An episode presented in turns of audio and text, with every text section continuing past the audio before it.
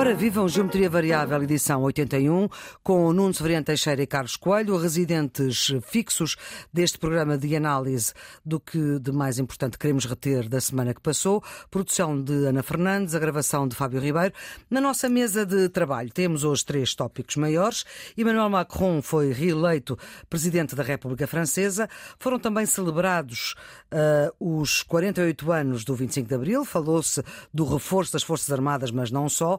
E António Guterres, antigo Primeiro-Ministro português de 95 a 2001, agora Secretário-Geral das Nações Unidas, já no segundo mandato, foi falar com Putin para pedir o cessar-fogo o mais rapidamente possível. A guerra já leva dois meses. Foi preciso um abaixo-assinado internacional de antigos altos funcionários, altos funcionários das Nações Unidas, publicado na imprensa internacional, para António Guterres decidir falar com Putin.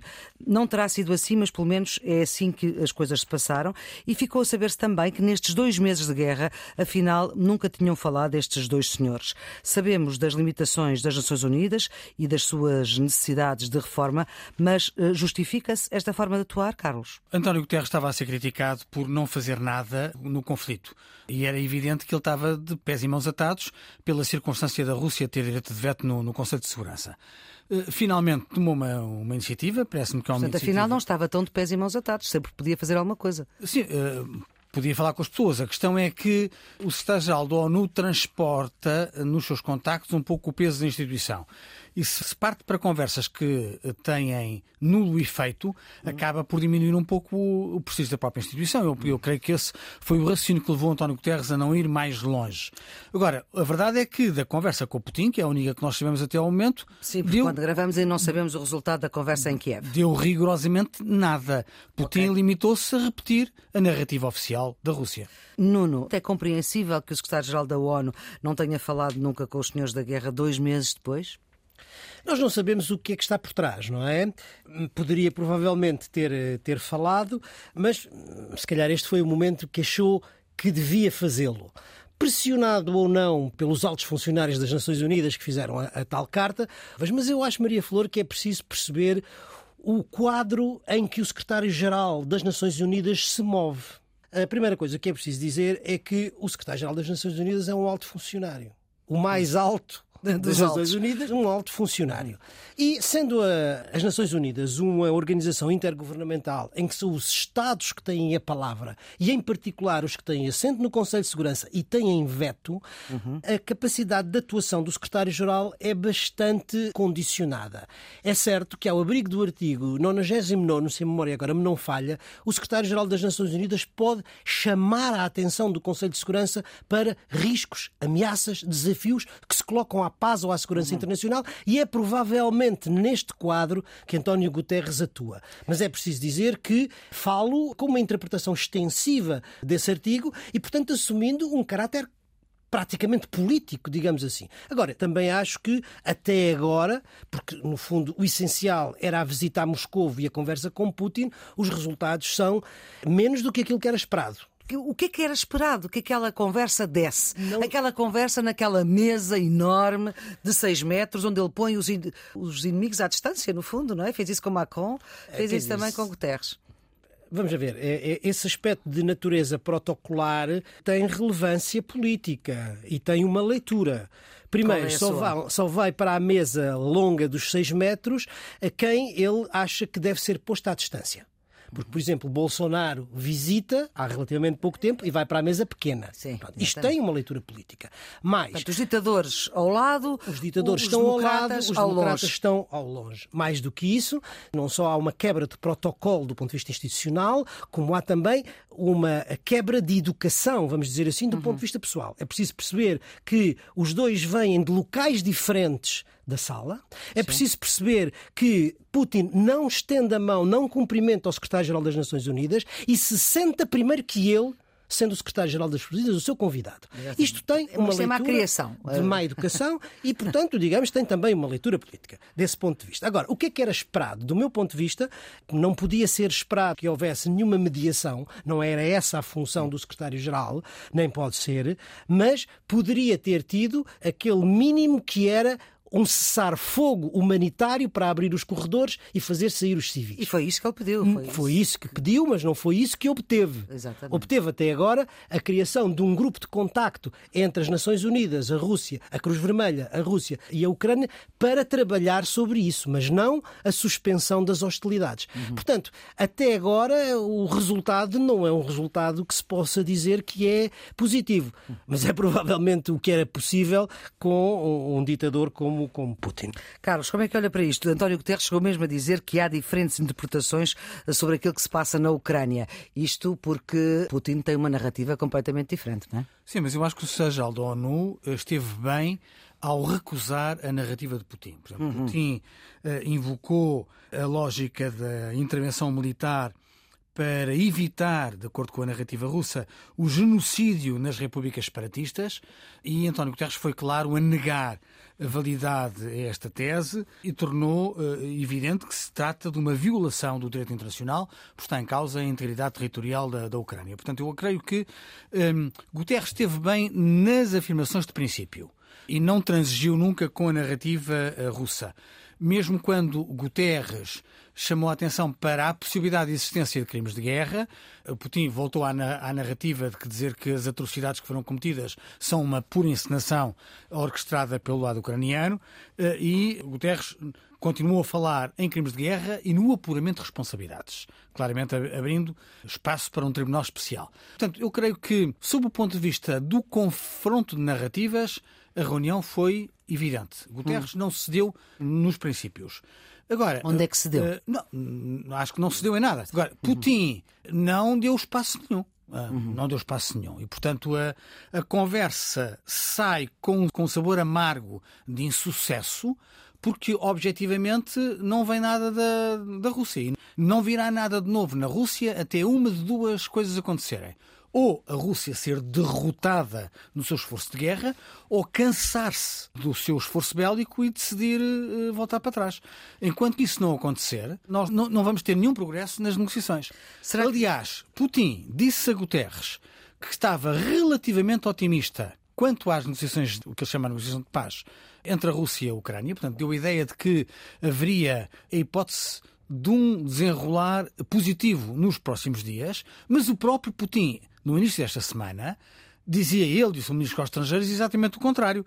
Dizia que, que a Ucrânia não estava pronta para aceitar soluções aceitáveis, uhum. passa a redundância, foi isso que disseram, e disseram que as negociações entre Moscou e Kiev estão a derrapar. Foi o que Lavrov uhum. uh, disse no início da semana. Portanto, e anunciou que a Terceira Guerra Mundial poderia estar a. Sim, uh, mas isso é, é uma recordação que ele faz de 4 em 4 dias. Isto também não tem nada de novo. Não tem nada de novo.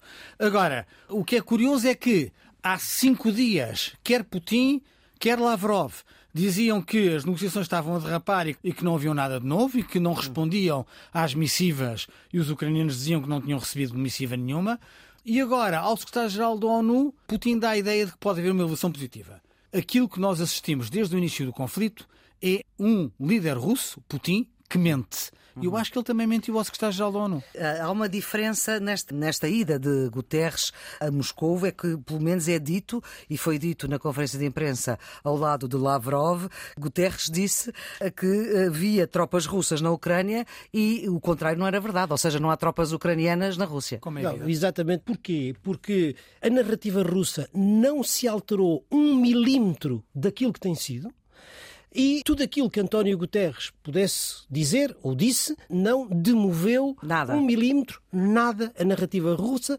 Isso é uma coisa. Outra é a coragem que o secretário-geral das Nações Unidas tem de desmontar na frente dos responsáveis políticos russos a sua narrativa. E fê-lo. Foi o primeiro e, líder e, ocidental e, que o fez. Em dois momentos particularmente críticos. O primeiro é esse com Lavrov, em que ele afirma a invasão e diz que as tropas russas estão na Ucrânia, mas não há tropas ucranianas na Rússia. Isso, naquele momento, é de uma grande coragem.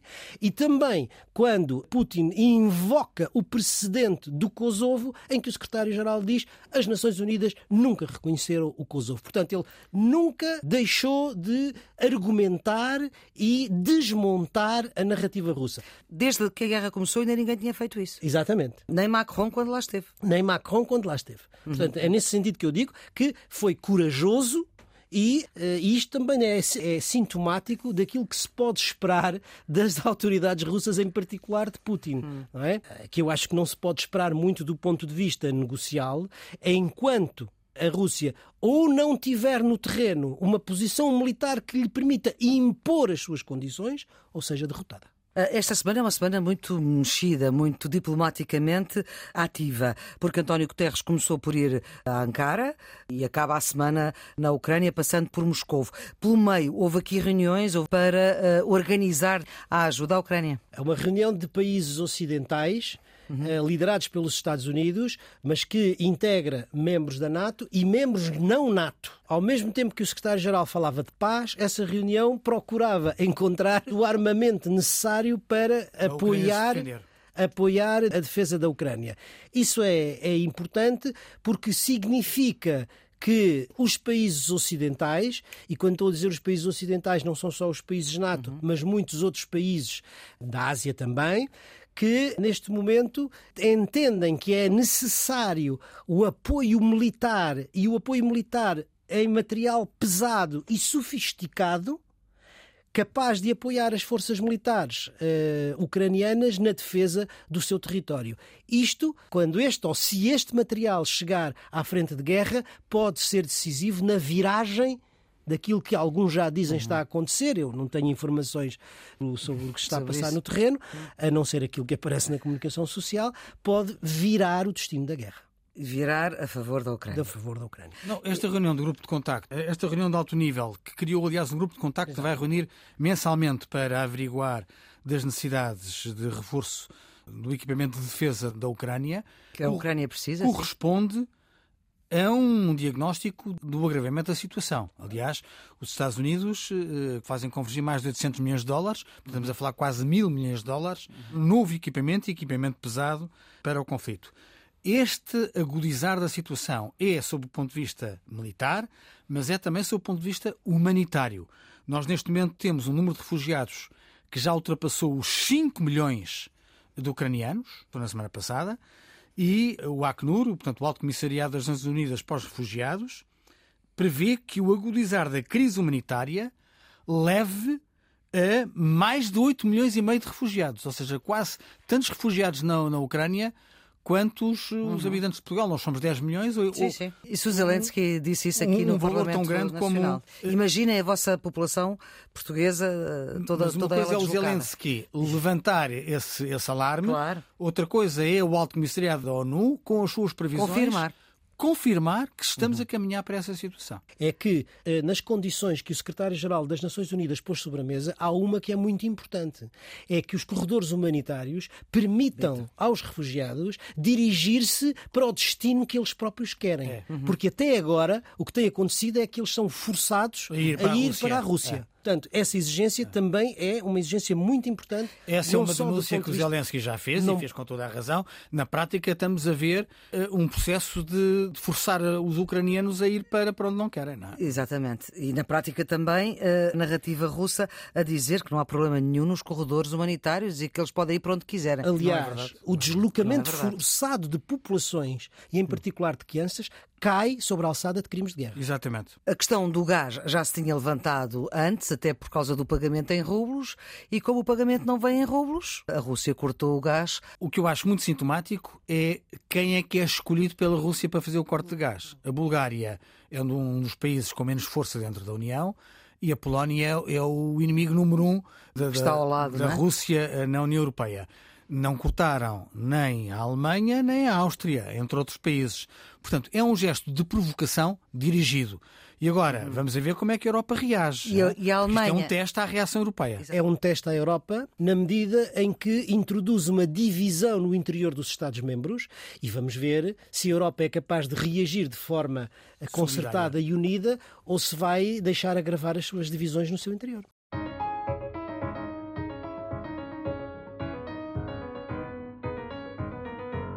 5 milhões e meio. 5 milhões e meio de votos separaram Macron de Marine Le Pen. Só 5 milhões e meio de votos, 58,5% contra 41,5%, 17% de diferença entre os dois contendores. Há 20 anos, quando foi o pai de Marine e com Jacques Chirac, conservador da direita, a diferença foi de 20 milhões de votos entre Chirac e Le Pen pai. Em 20 anos, a extrema-direita francesa quase a triplicar, a rondar os 13 milhões e meio de votos expressos em urna.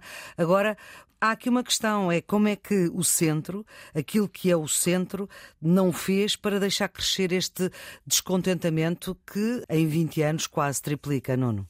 Esta vitória, ou esta reeleição de, de Macron é uma vitória política e pessoal do presidente, é uma derrota para Putin e é um alívio para todos nós, julgo eu. O que é que isso significa? Significa, apesar de tudo, uma vitória robusta, 58% não é pouco, e é uma diferença de 17% em relação à segunda candidata. São 5 milhões e meio de votos, não é, não é pouco, mas isto já não é tão tranquilizador quando olhamos não para os votos desta eleição, mas sim para a tendência de longo prazo que vem desde a primeira eleição presidencial em que o pai de Marine Le Pen se candidata contra Jacques Chirac.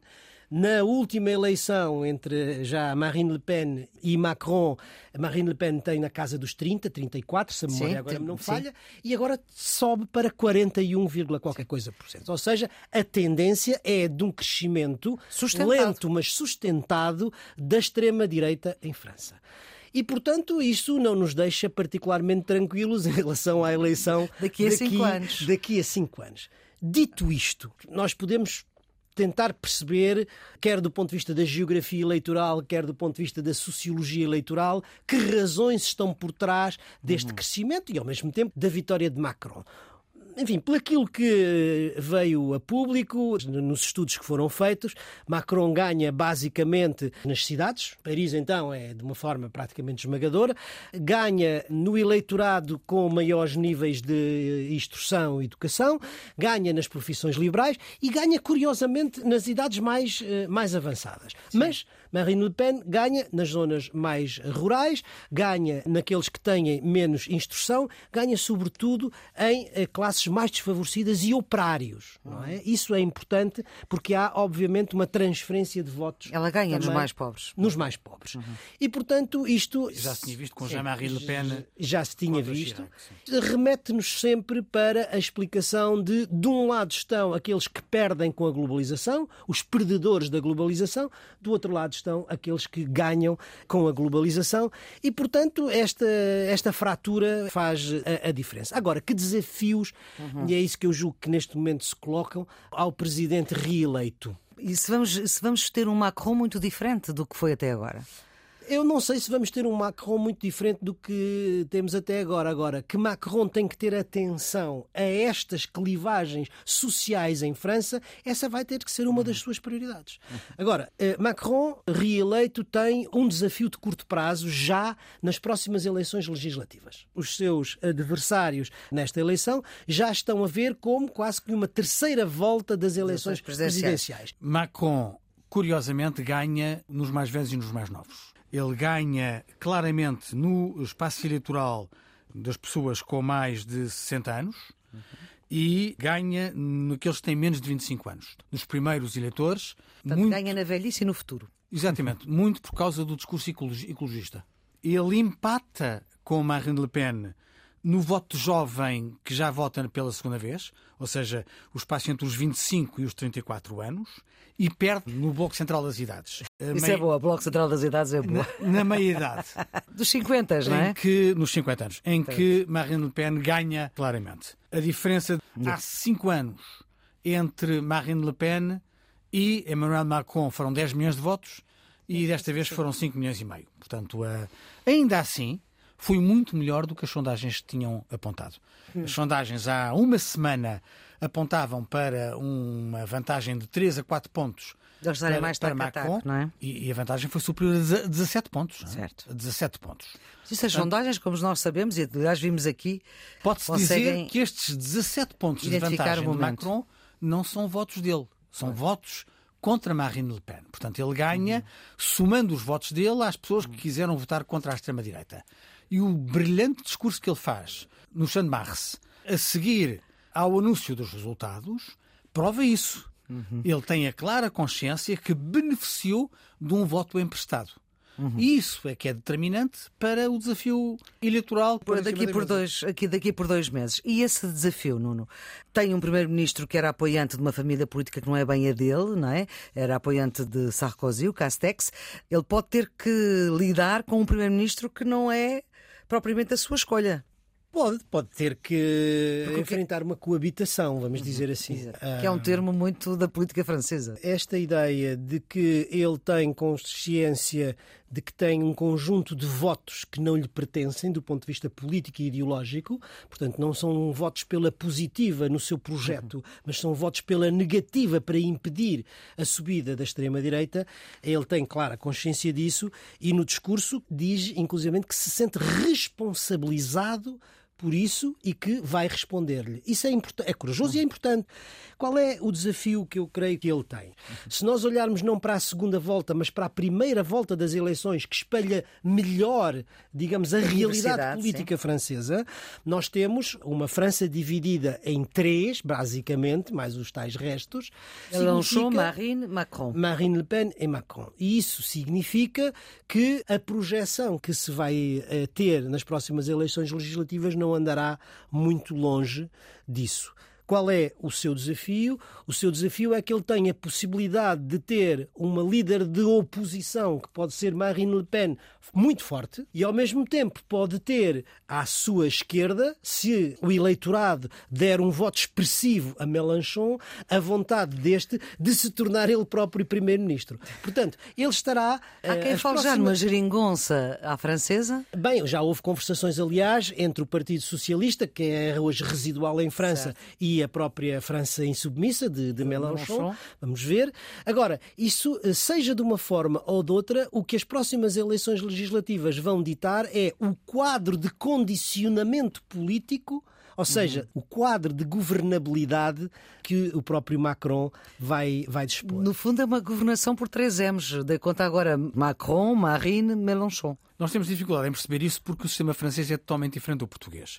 O Presidente da República não é um árbitro do sistema, não, é quem manda é mesmo. o chefe do Executivo, mas ele não pode tomar as decisões sozinhas sem maioria parlamentar.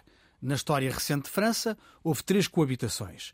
Quando Mitterrand era, era Presidente da República com Chirac Primeiro-Ministro entre 86 e 88, quando Mitterrand era Presidente da República com Edouard Balladur como Primeiro-Ministro entre 93 e 95 e, finalmente, quando Chirac era Presidente da República e Lionel Jospin era Primeiro-Ministro, e isto foi o período mais, mais prolongado, foi eh, de 97 a 2002, portanto, uhum. cinco anos de coabitação.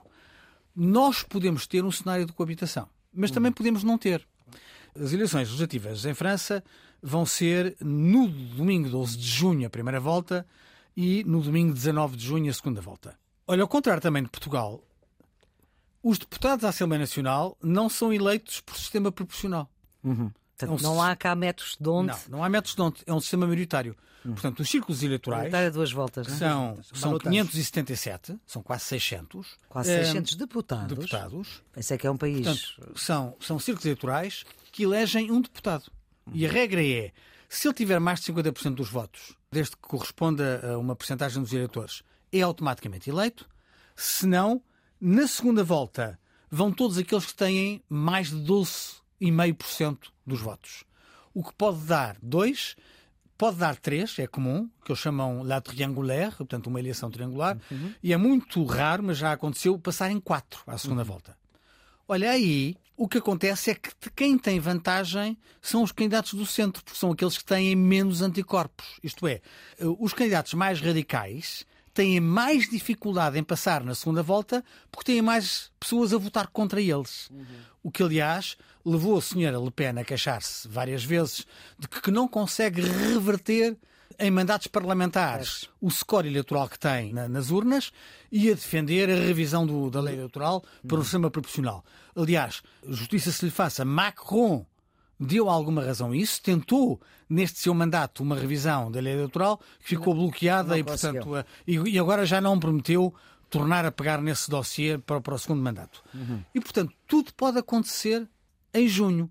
Pode acontecer que, mercê destes arranjos da segunda volta, partidos que não tenham uma maioria dos votos tenham uma maioria dos lugares na Assembleia Nacional. Uhum e que quem tem uma expressão muito significativa possa ficar, por ser mais radical, um bocadinho esvaziado. E isso pode prejudicar Marine Le Pen, como pode prejudicar Mélenchon. Pode prejudicar ah. os dois. Independentemente deste desafio de curto prazo, e que obviamente é um desafio político que tem a ver com os resultados eleitorais. Eu acho que o grande desafio que Macron vai enfrentar durante o seu mandato é hum. conseguir superar as clivagens sociais que são muito Muitas. fortes. Coletes, Coletes amarelos. amarelos. E esta polarização, digamos 41% é. com Marine Le Pen, não é pouco de alguém que está contra o sistema. Certo, certo. Portanto, quer dizer, esta clivagem política com uma dimensão social, um enraizamento social importante, é um dos grandes desafios que o Presidente vai, vai ter um pouco à imagem de, do Biden depois da eleição em que ganhou a, a, a Trump. Certo, mas a lógica frentista leva a uma agregação de votos que não são votos pela positiva, são votos pela negativa. negativa. Isto é, Marine Le Pen não tem nenhuma possibilidade de ter 41% de votos nas legislativas, uhum. porque ela teve votos contra Macron, que, se calhar votam Mélenchon numa Exato. eleição legislativa. Portanto, estes 41% não são um bloco homogéneo, e grande parte destes 41% não votarão nas listas de Marine Le Pen para as legislativas. Mas, oh, oh, Carlos, eh, mas este problema não é um problema que se exprima do ponto de vista político ou eleitoral. Certo, certo, a clivagem certo. social vem ao de cima, Sim. independentemente, e às vezes até de forma inorgânica, não é verdade, das, da, dos resultados político-eleitorais. Certo, mas o, oh, Nuno, mas o que significa que pode contaminar o ambiente social eh, sobre o qual Macron vai tomar decisões, mas pode não ser suficientemente preocupante em termos de reflexo eleitoral. As eleições de 12 e 19 de junho logo dirão se, se, se, temos razão ou não temos razão. Sim, senhor. Vamos estar atentos a essa à política francesa que também influencia a política portuguesa.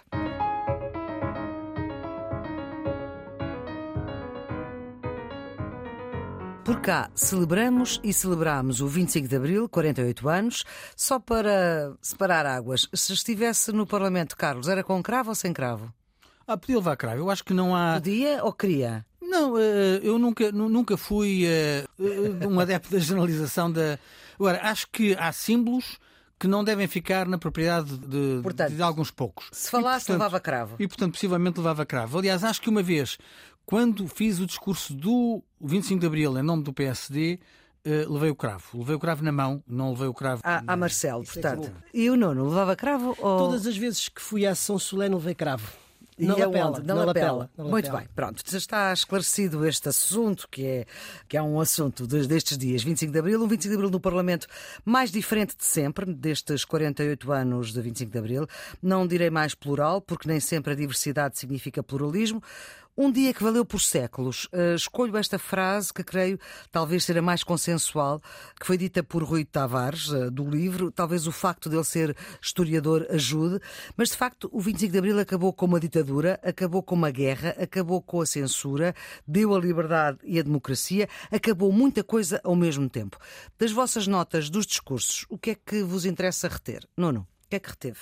Naturalmente que uh, o debate tem sido em torno do discurso do Presidente, e eu acho que o discurso do Presidente foi aquilo que marcou a sessão do 25 de Abril. Forças Armadas. Forças Armadas. É, é um discurso que, do ponto de vista retórico, não foi exaltante, como aliás o Presidente muitas vezes nos. Como foi o anterior, não é? Como foi o anterior e como muitas vezes o Presidente faz, mas foi, do ponto de vista político, um discurso importante e substantivo. É um discurso monotemático Sim. e é um tema relevante na política eh, portuguesa e na conjuntura atual. Estamos em guerra e o que o Presidente faz é chamar a atenção para as Forças Armadas em tempo de guerra. E para aquilo que as Forças Armadas podem vir a ser chamadas a desempenhar e têm que ter todos os meios e todas as condições para poder desempenhar essa missão. Repare-se que o Presidente, quando fala das Forças Armadas, não fala do armamento, não Sim. fala do pessoal.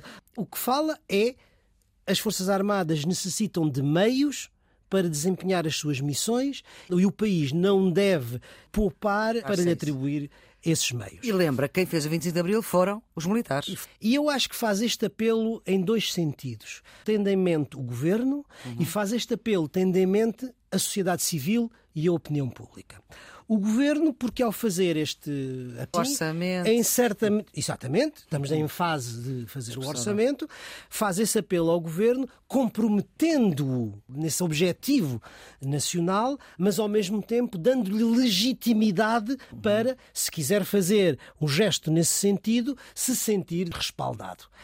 À sociedade civil e à opinião pública, porque Maria Flor, muitas vezes isto acontece. A segurança e a defesa são como a saúde. Uhum. Nós só damos por elas quando não as temos. Uhum. E, portanto, a opinião pública não é muitas vezes, quando não está confrontada com uma guerra, quando não está confrontada com a necessidade da segurança ou da defesa, hum, tem tendência a não lhe dar muita importância.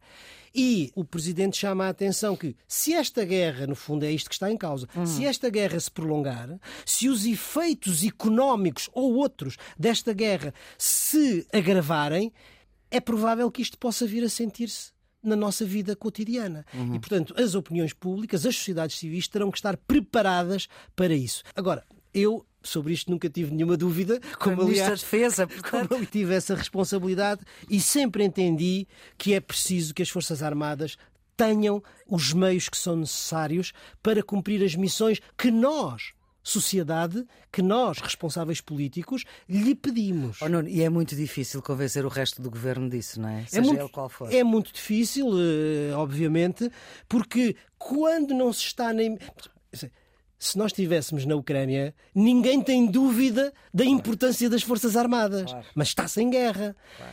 Como nós somos sociedades que vivemos, felizmente, em paz na Europa desde o final da Segunda Guerra Mundial, é óbvio que as, as opiniões públicas não têm a sensibilidade que devem uhum. ter. Agora, quando nós olhamos para a história, e eu, por, de, por dever de profissão, fiz eh, duas histórias militares, sabemos uma coisa aquilo que uh, os militares, na sua linguagem técnica, chamam a geração das forças, seja a criação dos equipamentos, dos armamentos, hum. o treino das Forças Armadas, são coisas que demoram muito, muito tempo. tempo claro. Não se fazem Não se de um dia para o outro. Exatamente. Demoram décadas. É preciso muito investimento. E é preciso investimento e investimento a longo prazo. Exatamente. Porque qual é o risco que se corre? É, se um dia for necessário utilizar essas Forças Armadas, elas não estão operacionais para as missões que lhe queremos.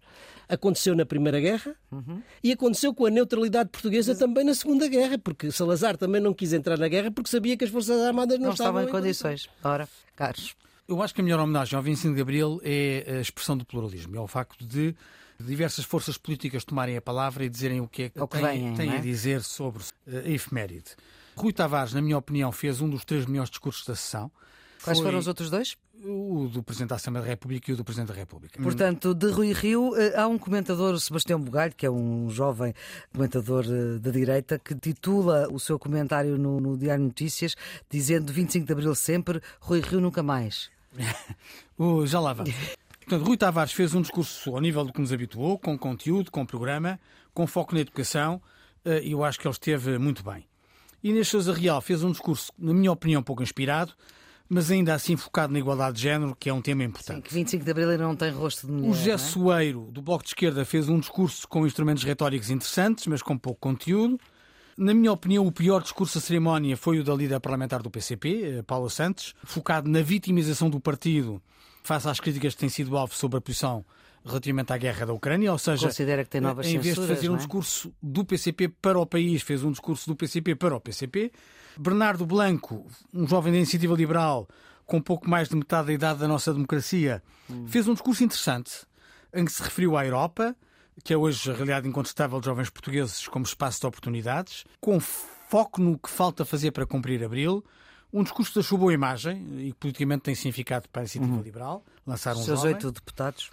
O Chega, sem surpresas, apostou uma vez mais no líder e no discurso populista. aproveitou para desvalorizar então, a de data. comício, um bocadinho, não é? Sim, e desvalorizar a data, fazer um discurso político dia a dia, com lugares comuns que são conhecidos e com aquele número do apelo à não condecoração dos militares de Abril, uhum. que foi uh, o número mais, mais mediático. O PST usou uma vez mais Rui Rio, não inovou uh, no discurso, mas ainda assim fez um discurso com elevação e com coerência, apontou e bem áreas em que falta reformar para cumprir as promessas de Abril. O PS foi bem representado por Pedro Delgado Alves, fez um discurso mais intelectualizado, em que se percebeu bem a limitação da abordagem que têm os deputados da maioria absoluta, focado no passado, nas conquistas do regime.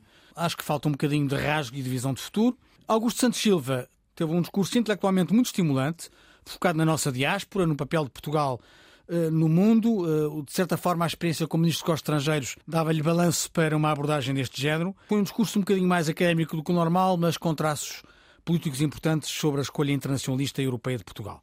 Claramente nota positiva para Augusto Santos Silva. E, na minha opinião, concordo que o melhor discurso da cerimónia foi o de Marcelo Rebelo de Sousa. O Presidente da República tem tido a, a facilidade de marcar grandes momentos com discursos particularmente bem e sobretudo feitos. o 25 de Abril. Este foi um discurso, concordo, monotemático, mas em que ele usou a condição de terem sido os militares a fazer o golpe do 25 de Abril para falar numa justiça histórica de reconhecer os militares de Abril e de reconhecer o papel das Forças Armadas na sociedade portuguesa.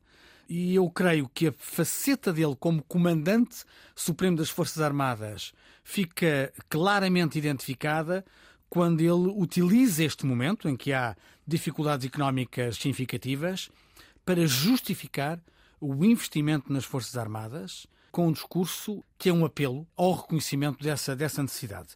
Eu acho que teve o sentido da oportunidade e que o usou de uma forma particularmente positiva. O Carlos falou desta questão das condecorações. Para vocês, condecorações, as que estão previstas, estão certas? Eu acho que o que seria polémico era fazer agora uma gestão de dizer uns merecem reconhecimento e os outros não merecem. Isso era reescrever a história. E, portanto, faz sentido fazer para todas, todos serem condecorados? Para mim faz, faz-me sentido porque eh, justamente o 25 de Abril deve ser um momento que une todos os portugueses e não que o divide. E não ia fazer comentário sobre cada um individualmente, mas há um deles, que foi o discurso de André Ventura, que particularmente introduziu não a unidade, mas sim a divisão entre os portugueses. E é isso que eu acho que os discursos de 25 de Abril não devem fazer, porque deve ser uma, uma data inclusiva. O 25 de Abril é de todos. E, portanto, quando nos começamos a dividir e a excluir, isso é, digamos, o pior que o discurso populista pode fazer, introduzindo clivagens na sociedade portuguesa, quando aquilo que precisamos é de unidade. Nesse sentido, eu estou de acordo com a ideia das condecorações. Não? Do Presidente da República. Sim. Quer dizer, há nomes polémicos no meio ah. disso, mas o tempo também. Ah como diz a escritora, é um grande escultor. E eu acho que neste momento aquilo que se deve olhar para o futuro é criar unidade em torno do 25 de Abril em torno da democracia e não divisões. A, grande questão aqui, sobretudo à esquerda, é prende-se com, com Spínola, se bem que haja muita gente à esquerda que entenda... E à direita com Rosa Coutinho e com Vasco Gonçalves, Gonçalves quer dizer, há, há, divisões dos dois lados. Por isso é que eu digo que neste sentido a história faz o seu trabalho e o que se tem que olhar para o futuro é criar unidade em torno da democracia e não divisão. O Presidente fez aquele discurso, mas não ficou sem resposta, apesar de tudo, do Governo. Sim, o Primeiro-Ministro respondeu, dizendo que estava dentro do espírito daquilo que o Presidente tinha apelado, mas que eh, não haveria agora, para este orçamento, alterações. Já, já havia uma proposta de aumento de 2,5%, que era significativo, uhum. mas mais do que isso não. Mas abriu uma porta interessante, que é a possibilidade de fundos europeus para a defesa virem reforçar as capacidades dos Estados-membros. Uhum. Eu acho que isto merece duas, duas notas. A primeira, tudo isso é verdade e é importante o reforço dos 2,5%, mas também é preciso dizer que Portugal ainda não atinge os tais 2%, 1,7% neste uhum. momento. Mas, enfim, não vamos entrar aqui em questões técnicas, se a GNR deve ou não entrar na contabilidade do orçamento e as pensões ou não. Neste momento, usando os critérios atuais, é 1,7%. Uhum. Portanto, ainda há uma margem para crescer e isso é importante para chegar aos tais 2% do PIB no investimento da defesa. Agora, A segunda questão é dos fundos europeus. Começa a debater-se no quadro europeu a possibilidade de criar capacidades verdadeiramente europeias, ou seja, capacidades que não pertencem ao Estado A ou ao Estado B, mas que são financiadas pela União, ou que podem ser vir a ser financiadas pela União e pertencer à própria União. Há mesmo quem começa a falar numa espécie de PRR para a defesa. Hum.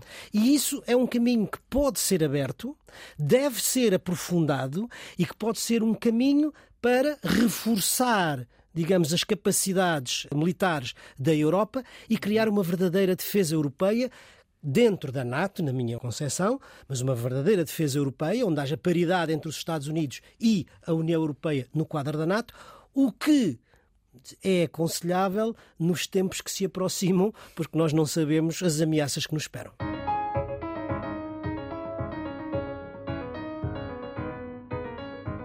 Vamos para os redondos, bicudos e quadrados, o bom, o mau e aquilo que pode vir a ser bom ou mau.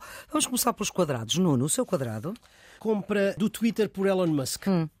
Eh, a aquisição do Twitter por Elon Musk, eh, o empresário proprietário da Tesla, por 44 mil milhões de dólares, está a provocar uma polémica intensa e, na minha maneira de ver, com razão. Porque o Twitter é a rede social mais politizada, onde o debate político se tem vindo a fazer nos últimos anos e a própria rede criou algumas regras no sentido de impedir a disseminação de fake news, de desinformação e de eh, proliferação de discurso do ódio. Ora, Elon Musk, que se define a si próprio como um absolutista da liberdade de expressão, seja lá o que isto, o que isto for, pretende banir aquilo que ele diz, toda e qualquer moderação. Ou seja, toda a gente pode dizer tudo aquilo que, que quiser.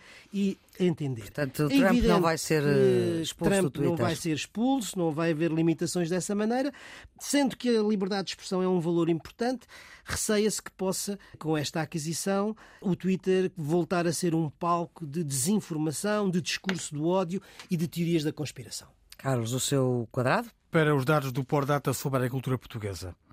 Nos últimos 30 anos, Portugal perdeu 30 mil trabalhadores agrícolas por ano, hoje é dos países com menos profissionais na área, além destes serem muito mal pagos, numa média de 823 euros por mês, ou seja, 21% abaixo da média dos salários dos trabalhadores por conta do trem.